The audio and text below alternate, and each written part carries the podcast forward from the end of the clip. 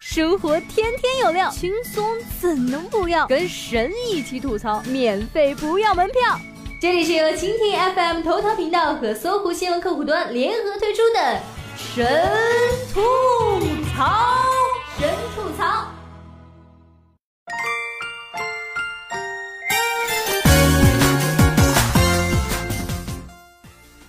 Hello，大家好，欢迎收听本期的神吐槽，我是萌萌哒小软妹子。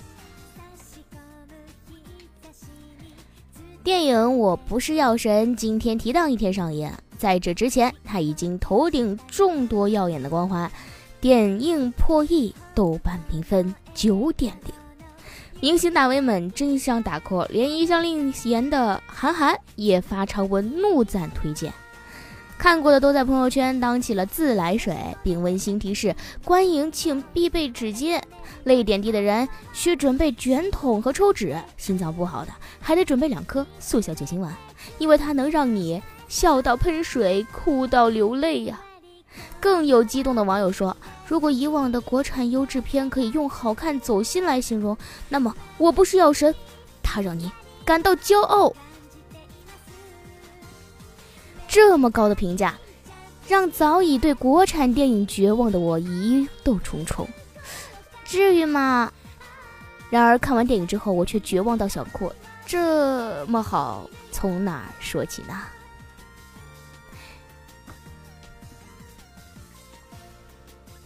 首先，我们先来说一说第一点：英雄不是一天练成的。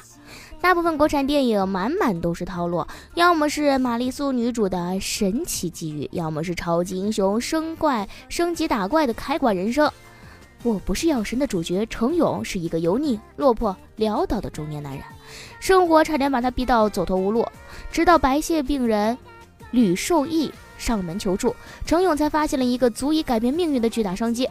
普通白血病人吃不起正版的天价药，急需价格相对便宜、疗效差不多的印度仿制药。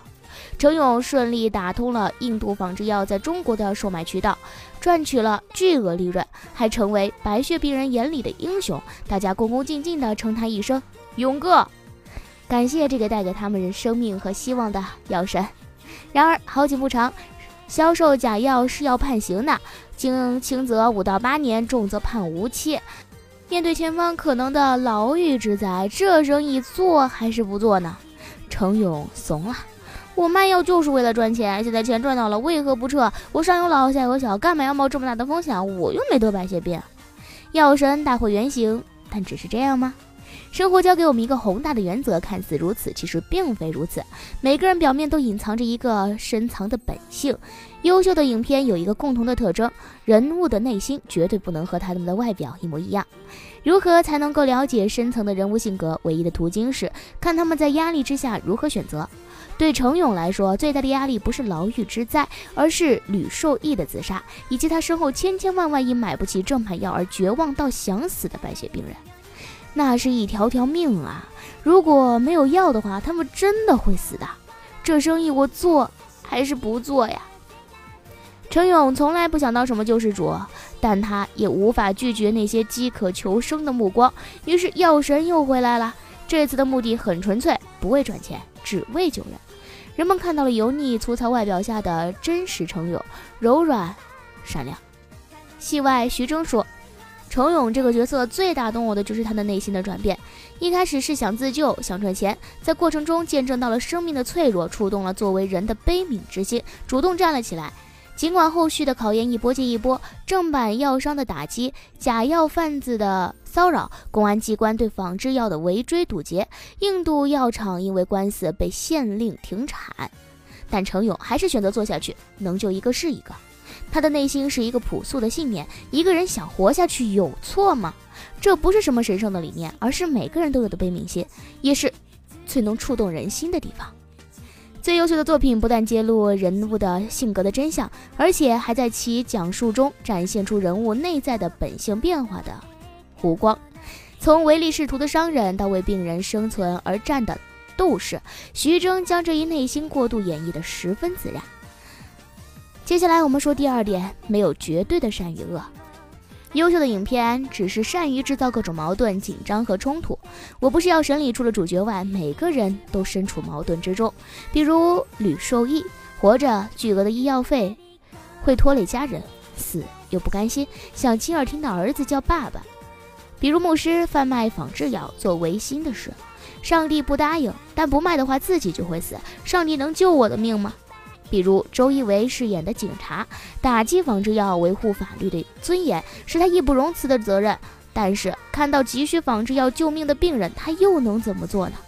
这就是影片中正版添加药公司的医院代表。你可以讨厌他衣冠楚楚、外表下冷漠的内心，但无法完全忽视他所捍卫的正义。药企为了研发新药，投入了巨额的资金，正是他们的努力，让很多绝症才有新生。他们的专利也需要得到保护。这么多的矛盾，考验着看影片中的人，也考验着观众。正如马伯庸在微博上所说：“每一个人都处于矛盾之中，病人的生存困境，药贩子的道德困境，警察的法律困境，医药公司的商业困境。”电影里坦然直白地把种种困境表现出来，正面怼到观众面前，现实到无从逃避，迫使我们陷入思考：换了我们是他们，该如何是好啊？真正的选择从来不是善恶和是非的选择，每个人都会做出自己认为善的事。正如电影中饰演假药贩子的张院士所说：“每个反派都不觉得自己是反派，我在演这个角色的时候也是如此。”张院士贩卖假药，贪图暴利，对程勇未被利用，但他认为自己的选择是正当的。他对程勇说：“这世界上只有一种病，那就是穷病，这是治不好的病。”对于大部分白血病人来说，命就是钱，无论你怎么帮他们，他们都会缺钱，这是个无底洞。为何不自己捞点好处，顺便有限的帮到人呢？但陈勇最终感动了他，他没有想到一个人可以这么无条件的去救人的命。在被警察盘问的时候，他没有供出程勇，让观众在众多矛盾中无法自处。又能在每个人身上瞥见人性的光辉，这才是真实的人生，真实的人性。这样的影片让你很难不爱吧？第三点，猛戳现实，直击人心。很多人看完电影的第一反应是，片子竟然能过审。电影原型陆勇，二零零二年被查出患有白血病，为自己也帮助病友，他开始从印度购买药物。二零一四年因涉嫌贩卖假药被警方带走，之后千余名白血病病友签名为陆勇求情，最终检方作出撤回起诉。陆勇代购事件让有关部门看到了这一群体尴尬而又无奈的处境。白血病抗癌药格列卫后来被纳入医保，随着专利到期，格列卫天价药的帽子被摘掉。今年四月，国务院发布了公告，中国医药企业终于可以光明正大的研制和生产仿制药了。这更是千百万不幸疾患重大疾病患者急需这些救命药的患者们的福音。有人说，陆勇的伟大在于推动了国家医药制度的进步。那么，我不是药神的伟大，则是敢于直面这一现实敏感的题材，让人看到中国电影的希望。电影中很多片段都在猛戳现实，大部分白血病的家庭因病致贫，只能戴着重重重的口罩，住在环境恶劣的小阁楼里。生病已经够惨了，还要被假药贩子欺骗。成千上万的铝受益们因为买不起正版的天价药，眼睁睁的等死，绝望自杀。尽管生活如此艰难，但病人们依然顽强生存，含泪抵抗，夹缝求生。这都是中国社会同步发生的事实啊！电影向我们展示了这一群体生存的艰难，也让更多人去关注和理解他们的艰辛和不易。而电影中网友们怒赞最多的台词，是一位患病老奶奶对警察说的一番话：“四万一瓶的正规药，我吃了三年，房子吃没了，家人吃垮了，我只想活命。谁家里还没有个病人？你就能保证一辈子不生病吗？”这戳中了当下社会看病难、看病贵的痛点。它让人意识到，这不仅仅是别人家的事，推动社会进步与你我息息相关。正如韩国电影《熔炉》推动了韩国防治性骚扰的立法，伸张了人间的正义。我们也期待《我不是药神》它所带来的一系列的后续反应。我想，《我不是药神》最吸引人的地方是它记录了这个时代，并试图推动着时代的进步，让人看到了。改变的希望，这也是网友们全力为他打 call 的根本原因。最后，感谢全体演员们演技在线，他们让我们看到了满满的诚意和尊严。好了，本期节目就到这里了，感谢您的收听，我们下期节目再见吧。